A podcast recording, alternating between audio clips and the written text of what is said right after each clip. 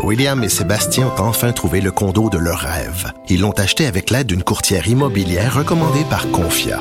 Parmi les courtiers qui leur ont été proposés, William et Sébastien ont choisi de faire affaire avec Hélène. Elle connaissait bien le quartier et d'emblée, elle a compris leurs besoins. Ça a tout de suite cliqué. Mais quand même pas autant qu'entre William et Sébastien. Confia, on se dédie à l'espace le plus important de votre vie. Confia fait partie d'Espace Proprio, une initiative de Desjardins. Protégez vos dépôts, c'est notre but.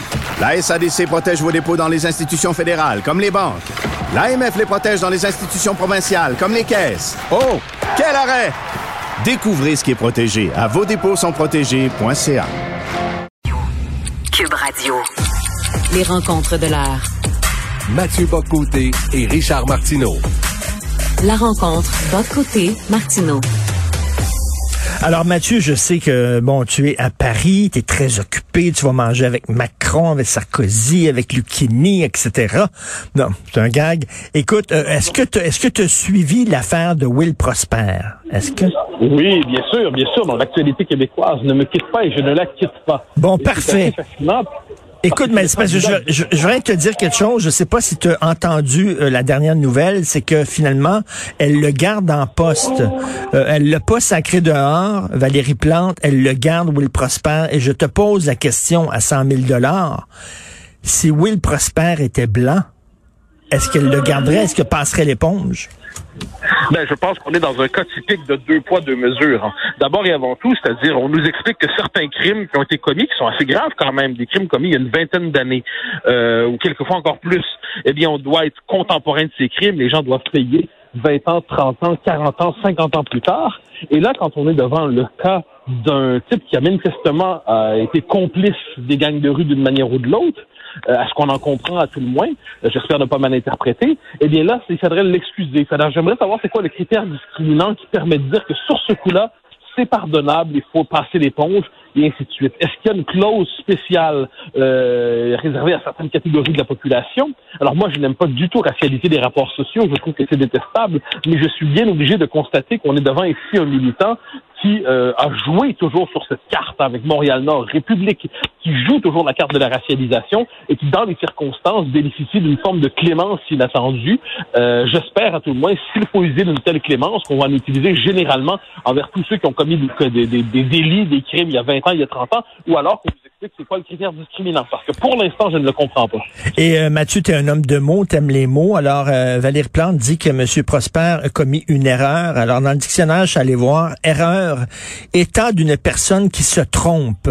Il s'est pas trompé, Will Prosper. Il a fait ça de façon volontaire. Il est allé chercher des données confidentielles pour aider un ami qui était suspecté de meurtre. C'est pas une erreur.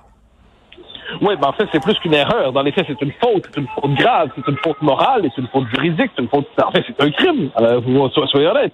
C'est quelque chose Ben de oui. fondamentalement euh, condamnable. Or, ce qui est fascinant, c'est que là, on est dans une logique de relativisation. On est dans une logique de dédramatisation. On nous explique que c'est grave, certes, mais il faut faire preuve d'empathie, de pardon, et ainsi de suite. Et encore une fois, moi, je suis pas contre le pardon. C'est une bonne idée, le pardon. C'est une bonne idée chrétienne, le pardon. Mais je veux savoir à qui on doit pardonner, à qui on ne doit pas pardonner, quel crime on doit pardonner, quel crime on ne doit pas pardonner, euh, quel crime justifie l'exclusion de l'espace public, quelle déclaration, quelquefois, d'un homme politique pour justifier son expulsion de l'espace public quand ça arrive, souvent. Il suffit d'une phrase et là, boum, expulser de la vie publique. Mais de l'autre côté, là, on est devant quelque chose qui est quand même assez grave. Et là, non, c'est une erreur qui mérite le pardon. Moi, tout ce que je dis là-dedans, c'est que j'ai un souci de justice. Et mon Mm. souci de justice, ça ne consiste pas à condamner tout le monde ou à excuser tout le monde. C'est à savoir selon quels critères on condamne, selon quels critères on excuse. Et ce que l'on voit, dans les circonstances, c'est que ce critère, il est absent. C'est l'arbitraire Mm. pur. Et on comprend qu'effectivement, qu'il n'est pas impensable, il n'est pas insensé de penser que M. Prosper bénéficie ici de circonstances particulières d'un- d'un discours de victimaire qui le sert. Finalement, dans tout ça, c'est presque lui la victime qu'on nous permette de ne pas être d'accord. Tout, à fait. Et écoute, alors, alors que Montréal, il y a des quartiers qui vivent dans la terreur à cause des gangs de rue, il y a des fusillades, mais tous les jours.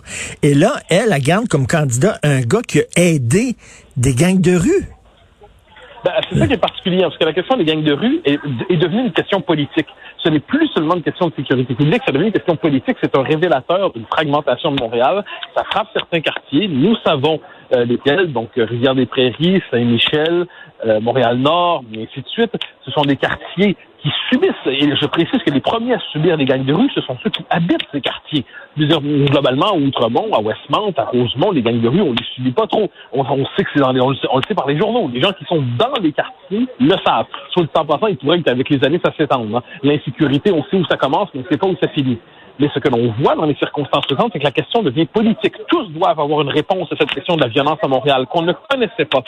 Et là, si on est en train d'expliquer qu'une figure qui, d'une manière ou de l'autre, semble avoir un rapport trouble avec ce passé, eh bien, on peut balayer ça, neutraliser ça, traiter ça comme quantité négligeable. Il y a quelque chose là-dedans d'un peu trouble. Il y a quelque chose d'un peu trouble dont on ne sort pas. Et je pense que Mme Clown, dans les circonstances, devrait au moins aller un peu plus loin que cette espèce de discours relativiste de l'excuse et nous expliquer pourquoi elle juge que c'est acceptable 20 ans plus tard. Et puis surtout, ensuite, je le redis, si elle condamne avec beaucoup d'intransigeance d'autres actions, d'autres fautes, d'autres crimes, d'autres erreurs, comme elle dit, elle, nous explique pourquoi dans certains cas elle est intransigeante, et là pourquoi elle ne l'est pas. Parce que sinon, le commun des mortels va se dire, ah ben, finalement, on est devant une forme de justice arbitraire. Toi, je t'aime, je te donne une chance. Toi, je ne t'aime pas, je ne t'en donne pas. Ben, c'est le règle de l'arbitraire partout. Regarde, euh, euh, Stéphane Bureau qui se fait taper sur les doigts par l'ombudsman, alors que d'autres animateurs à Radio-Canada qui ont été complaisants, qui se sont pas fait taper sur les doigts. Euh, il y a des gens qui perdent leur emploi pour une petite bévue. Lui a commis quelque chose de, de criminel, il garde son emploi. Donc, la justice, ça veut dire que les, la même peine pour tous ceux qui commettent la même faute. Mais là, on dirait que c'est pas ça. Ça dépend de ta race, ça dépend de ton sexe, ça dépend de ton orientation politique. On est plus sévère envers les gens de droite qu'envers les gens de gauche, envers les hommes qu'envers les femmes, envers les blancs qu'envers les noirs. À un moment donné, c'est plus de la justice ben, ça crée une société injuste. Et puis, tu sais, quand exclure des gens de la vie politique à cause de déclarations, on se souvient que Denis Coderre avait dit que des immigrants qui votaient pour le camp du oui avaient simplement envie de les déporter. Hein, on s'en souvient, il avait dit ça à propos d'Osdaldo Nunes. Imaginons qu'un leader souverainiste dise que ceux qui votent non, ils veulent juste les déporter. Mais on imagine le scandale. Cette personne-là aurait plus jamais fait de politique de sa vie, avec raison, je le en passant. Mais là, vu que ça venait de l'autre camp, ça pensait. Donc, c'est ça qui est toujours un peu étrange là-dedans. Et on, on essaie de comprendre le critère discriminant, on essaie de comprendre le critère de justice. On ne le voit pas. Sinon, que c'est soit l'arbitraire, ou alors, ou alors, il y a un système, comme tu l'as dit, implicite, où on nous dit que certaines catégories sociales méritent l'absolution, d'autres méritent la euh, sont, sont, presque coupables ontologiquement, hein, coupables parce qu'ils appartiennent à telle couleur de peau, tel sexe, et ainsi de suite. Donc, on a tendance à dire que l'espèce de société qu'on nous construit, c'est une société non seulement injuste, c'est une société qui à terme pousse vers le ressentiment. C'est une société qui fait qu'il n'est plus possible de cohabiter parce que chacun se méfiera de ce qu'on nommera plus justice, mais rapport de force et arbitraire. Écoute, mais là, quand, quand tu es arbitraire comme ça, ce que tu fais, c'est que tu, euh, tu crées de, de, de l'insatisfaction et du cynisme, tu alimentes le cynisme de la population? Ah ben oui, bien sûr. C'est qu'à un moment donné, on ne, on ne, croit plus à la justice. Le commun des mortels comprend que certains bénéficient de droits que d'autres n'ont pas. Le commun des mortels comprend que la communauté politique est fracturée, fragmentée. Le commun des mortels comprend que derrière la justice, il y a une véritable injustice. Le commun des finit par ne plus croire aux institutions. Et il ne faut pas croire que lorsqu'un peuple cesse de croire aux institutions, on va reconstruire sa, sa confiance très rapidement. Euh, c'est pas comme ça que ça fonctionne. Lorsque la confiance est perdue, la reconstruction de la confiance prend beaucoup de temps et j'ai l'impression qu'une action comme celle-là, ça abîme bien davantage qu'on ne le croit la confiance des citoyens vers la démocratie. Ça, ça, ça, écoute, c'est vraiment, euh, c'est incompréhensible comme quoi euh, elle, le garde et qu'elle dit qu'elle parle d'une erreur. Elle a, elle a, une définition assez, euh, assez large du mot erreur, en tout cas. Oui, oui, puis absolument. C'est pour ça que moi j'y reviens parce que c'est important. Moi, j'insiste là-dessus pour vrai. Quelqu'un qui a fait quelque chose il y a 25 ans, je pense pour vrai qu'on peut pardonner. Je blague pas là-dessus. Je pense qu'on n'est plus le même homme à partir d'un certain temps. Je crois à la rédemption. Je pense qu'il est possible de s'être délivré de ses torts, cette, euh, laver de ses péchés, hein, comme on disait autrefois. Mais, mais, mais, mais, je veux savoir quels sont les péchés lavables de ceux qui ne le sont pas. Euh, il y a certaines personnes qui sont poursuivies quelquefois 40 ans plus tard pour des choses qu'ils ont fait. Et là, ça suffit quelquefois pour les expulser de la vie publique.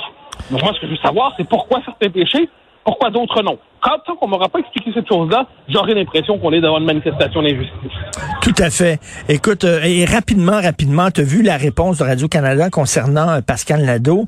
Et euh, la directrice de l'information dit que c'est une question de génération. Il semble que les jeunes travailleurs ont un peu plus de difficultés avec les boss qui élèvent la voix et qui peuvent être parfois un peu carrés.